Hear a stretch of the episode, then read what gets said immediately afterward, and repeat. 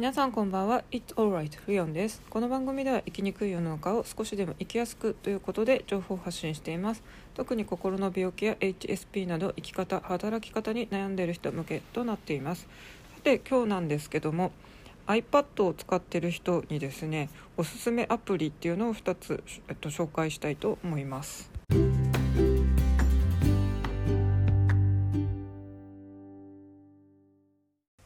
とですね突然アプリ紹介ということでいつもとなんか話の内容が違うって思われてる方もいると思いますけども、まあ、私以前も話したことありますがガジェットオタクなんですよね。で本当にですねあのスマートフォンとタブレット Android と iOS それぞれ数台ですねあの集めてた時期とかもあります。でキャリアの契約してて本当にドコモと au とあのソフトバンク全部で例えば iPhone をそれぞれ持ってたりとかおかしなことしてたりしてたんでその当時はですねめちゃくちゃあのスマホとかの料金が高かったりしました。多分ですねパソコン自作とかもお金かかるって言われますけどもそれ以上にあの契約してると高いっていう風にあの前同じ趣味の人と話してですねいや高いよねっていう話をしました、まあ、今は SIM フリーとかもありますし格安 SIM がま出回ってるので以前よりはですねあのもう私もキャリアのは使ってないのであの安くは楽しめるようになったのかなと思います。で、えーとですね、私今、えーと、スマートフォンタブレットあとパソコンをですねアップル製品で揃えています。でえー、っとですね割と今年やっとあの欲しくて揃ったかなっていう感じで私今はですね iPhone は、えー、っと SE 今年の2020年バージョンのあの、まあ、SE2 っていうやつですねそれを使ってます。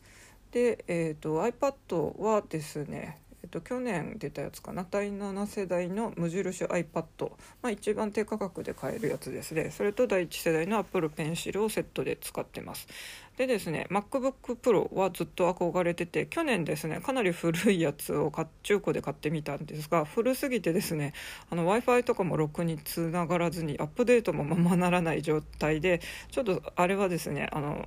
まあ、安かった分ちょっと古すぎたなということで反省しましてで今年ですねあの整備品であの、まあ、中古中古というか古いですけどもあのやっと手に入れることができました。で3つ連携があのできるようになってですねアップル製品でこれを3つ揃えるとめちゃくちゃですね本当に連携がスムーズであのもうすごいいいです。もしですねあのこの3つ揃えて連携が便利っていうのをですね話を聞いて体験した人はですね是非ともあの MacBookPro もあの買ってみたりしてほしいと思います。で、えーと、と iPad ですね、まあ、今年あの緊急事態宣言の時に学校が結構休みになったりしてそれで私はですねあの以前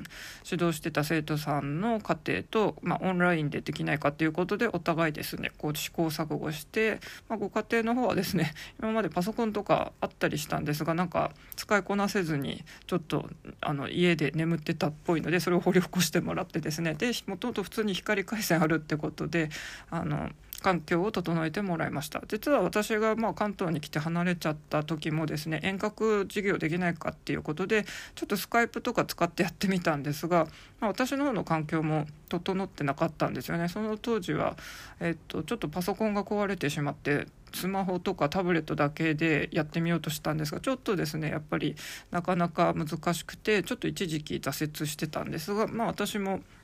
やっとですねあのパソコン MacBookPro を手に入れたので、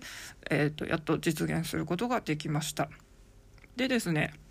iPad はあの本当に ITC 教育でも今後よりあの学校とかでも使われるかなと思うんですが、まあ、そういうですねあのいろいろ日常で使えるアプリで、えーと、今回はですねノートアプリとあと一応分類としては多分教育関係のアプリになると思うんですけども、まあ、ちょっと動画作成のアプリを紹介したいと思います。で1つ目のノートアプリですね、まあ、結構いろんなアプリ有名なのありますけども私はですね GoodNotes を使っています。このアプリはですね何がいいかというとこう PDF の書類って今まではこうあの書き込めたりしませんでしたよねもしそれを編集する時はですねあのアクロバットリーダーとかの、まあ、アドビの製品を買ってですねなんか高いお金を払ってちょっと編集しなきゃいけないっていうことでなかなかこう撮った画像にですねセリフを書きたいとかそういうのってできなかったと思うんですけどもこれがですねノートアプリだと割と簡単にできて、まあ、その中でも私は GoodNotes を一番よく使ってます。まあ、正直ですね この PDF に書き込めるってめちゃくちゃ便利なんですよね今までだったらもしこういうのをしたくてでもですね、まあ、その Adobe ソフトがないと無理なんでプリントアウトしてですねいちいちあの紙に出してそこの紙に書いてたとかなんですが、まあ、これを使うとペーパーレスにもなって環境にも優しいですし何より早いし楽で本当にですねこれは iPad とですね本当に Apple Pencil の連携かなと思っています。で、えーと、次にご紹介するさっき言った教育関係の、えーと、アプリなんですけども正直ですね私はこのアプリを使いたいがために iPad を導入したと言っても過言ではないぐらいの、えー、と非常に優れもののアプリです。名前はですね Explain Everything というので、えーと課金制とですねあの subscribe と最初にガツンと払う一括タイプとあって一括の方がまあ後々払うの楽かなと思っててそっちがですねエ Education っていう Explain Everything の Education っていうのがついてるんであのアイコンにですね Edu っていうそのスペルが入ってるんでそっちの方が私はおすすめです。でこれはどんなあのアプリかっていうとですねまあもともと Education っていう教育ってついてるように、まあ、私みたいなこう教える仕事をしてる人がですね指導用の動画を作るためのアプリです。でも別にですねあの指導する人だけじゃなくてもこれ多分ですね、まあ、今の世の中本当に全国民総発信みたいになってるんですけども顔出ししないでですね音声とあとはテキストとかですねまああのテキスト自分で作成した書類テキストでもいいですしあと画像とかですね、まあ、ネットの記事とかを、まあ、それ PDF にして読み込むとかでもいいんですけどそれにですねあのさっき言ったようなノートアプリみたいな感じで書き込んだりできるんですよ。プラス録音の機能がついてるんで要は顔出ししないでですねあの動画作れるんですよね。でホワイトボードみたいな感じのあの画面でそこに書き込んだりとかですね、まあ、資料も読み込めるんですよ。でこれが非常に優れものでですね、まあ、春にちょっとこれあの試しに使ってみてですねあこれかやっぱりめちゃくちゃいいなと思ってたんですがまだあんまり使いこなせないままですね日が経ってたんですがちょっと今週もですねあの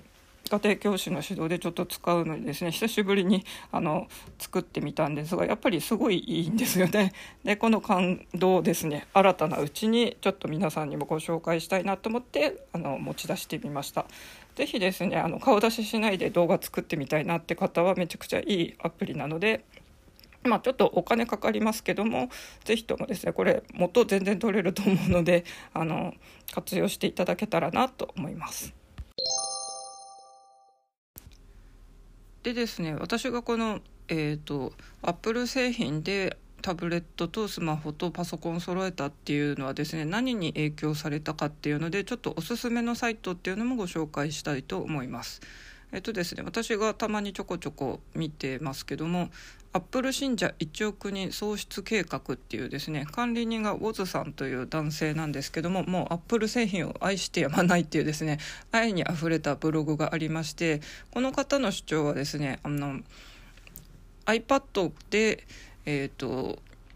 人生を変えるとかですねあの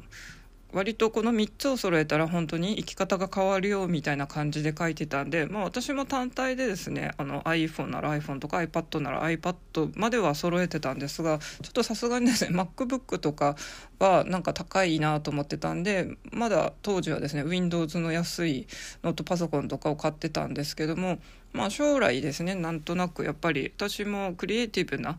なんかをやりたかったんですよね。まあ、例えばイラスト描いてみるとかあと iPad とかにもついてますけども GarageBand とかの打ち込み系のこう作曲アプリというかですねあれももうちょっとなんか使いこなしてみたかったんでやっぱりパソコンの方がよりタブレットよりいろいろできるっていうことであの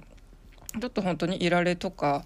あのフォトショーとかもですねもっといじってみたいなと思ったんでちょっとクリエイティブなことをするならやっぱり Windows よりちょっと Mac 使ってみたいなと思って、えーと、去年ちょっと中古の古いのに手を出してみたんですが古すぎてですね w i f i もまともにつながらない感じで全然使い物にならなかったのでそれはちょっと一旦手放しまして今年春ですねやっと整備品ですけども、えーと、MacBookPro を手に入れました。でですねすごい驚いたのはあのマウスがなくてトラックパッドで動かすんで本当に最初ですね使い方全然分かんなかったんですけどもまあ見よう見までで適当に使ってるうちに今では結構ですねまあ普通に使えてるのかなと思うんですが私あの家庭教師は普通にリアルで家庭訪問するタイプとオンラインとどっちもやっててですねそっちの出かける方はやっぱりちょっとあの最初 iPad まだない時はですねわざわざ MacBookPro を持ち歩いてたんですけどもえーと、iPad も買った時はですねどっちも持ち歩いてたこともありまして今は重いんで iPad だけ持ち歩いてるんですけども本当にですね途中のあのカフェとかで予習とかしたかったりしてですね なんかカフェでこう MacBookPro とか開いてたらですねあれこれってよくあるスタバで MacBookPro 開くなんか人じゃないみたいな感じであれ自分もいつの間にかそうなったみたいなちょっと面白い現象もあったりしたんですけども、まあ、このサイトに影響されてそうやって3つ揃えてみましたがやっぱりですねあの管理人さんウォズさんの主張してる通り本当にですね3つの連携ってめちゃくちゃすごいなと思ってて是非ですね本当これ3つあの揃えてみてほしいなと思ってます。でですねまだ私は手を出せてないんですがさらにここからですね Apple Watch でよりですねあの予定とかあのタスク管理とかできるしあとは割と健康面でですねあの心拍数とか測ったりとか候補数とか睡眠とかも測れるっていうんで健康を守るのにもいいみたいなんで Apple Watch も欲しいなと思いますしあとはですねあのノイズキャンセルのよりいいやつということでやっぱりですねあのイヤーポッツのプロも欲しいなと思ってます。まあどっちもですね普通に買うとなかなかなお値段なんで気軽にホイホイとこう買い足していけるもんではないんで少しずつ揃えてるって感じなんですけども多分ですねこれ本当に全部揃えて連携してたらですねすごいなかなか快適なあの仕事とかでもですねタスク管理たりとかいろいろできるんじゃないかなと思ってます。私が塾勤務してた時もですねその当時は iPad Pro をちょっと使ってたりしたんですが、まあ、その時もノートアプリとかで直接いろいろ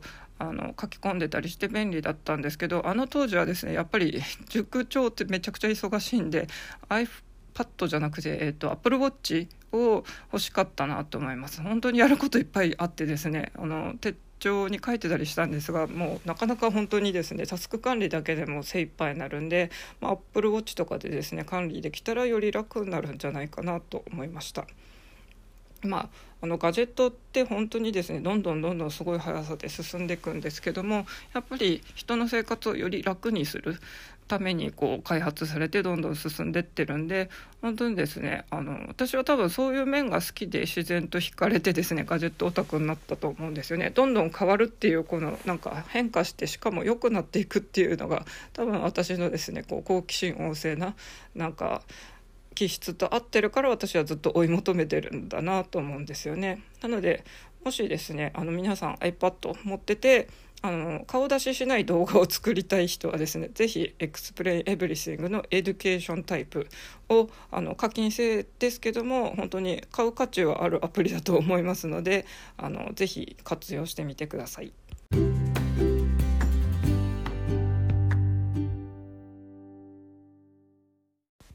というわけで今日は iPad におすすめのアプリ2つっていうのをご紹介しました。で私ですね、まあ、今あの Apple 製品でパソコンとタブレットと、まあ、スマホ揃えてるって言ってますけどもちょっとですね Android の OPPO も同時にあの持ち歩いています。この二刀流使いがですねなかなかこれ快適なんですよね。私使ってる iPhone SE はですねちょっとかなり画面がちっちゃくてコンパクトなので持ちやすいのはいいんですがやっぱりですねこう私結構老眼あのあったりしてですねまあ見えないっちゃ見えないんですよね。あのネット閲覧するにはやっぱりもうちょっと大きい画面がいいなとかあとちょっとですね割とバッテリーの減りが早いと思ってます。それに比べてですね OPPO 私が持ってるのは中古で買ったんですけども、えーと、OPPOA2020 っていうやつ名前なんですけどもまず画面がすごい大きい。確かこれ6.5ぐらいあるんですねインチとして。あとえーと、バッテリーもかなりですね iPhone のこの SE よりは持ちがいいので本当にですねなんかバッテリー代わりに持ち歩いてもいいですし、まあ、どっちかの電波が悪い時もどっちかがあのそれぞれ SIM カード入ってますけどもそっちの片っぽで入ってたりとかですね。あと私割とまあオンラインレッスンとかセミナーとかよく聞いてますとか参加してますって話してますけども外出中にですね結局帰る予定が帰れなくなって外出先で見るっていう時もですねちょっと iPhone SE のこの確かこれ4.7何インチか忘れましたけどちっちゃい画面だとかなりきついんですけどもその時はですねあの OPPO のでっかい画面でこうで私スマホのバンカーリング後ろにつけてるんで立てかけてですねそれを見ながら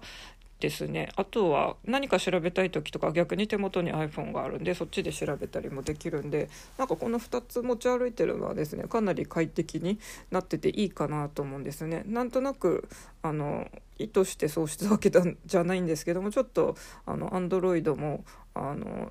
なんかちょっと用事があって買ったんですけどもそれで今快適に過ごせているのでですねなんか本当にこういうのって使いこなした人の勝ちというと変ですけどもまあ私は今ちょっとですねこの二刀流にはまっています、まあ、もうちょっとガジェットの話とかですねまたしてもいいかなと思うんですけどもとりあえず今日は iPad のアプリについてでした。大丈夫だよ大丈夫。あなたはここにいるだけでいいんだよ。というわけで今日はこれで終わりにしたいと思います。それではまた。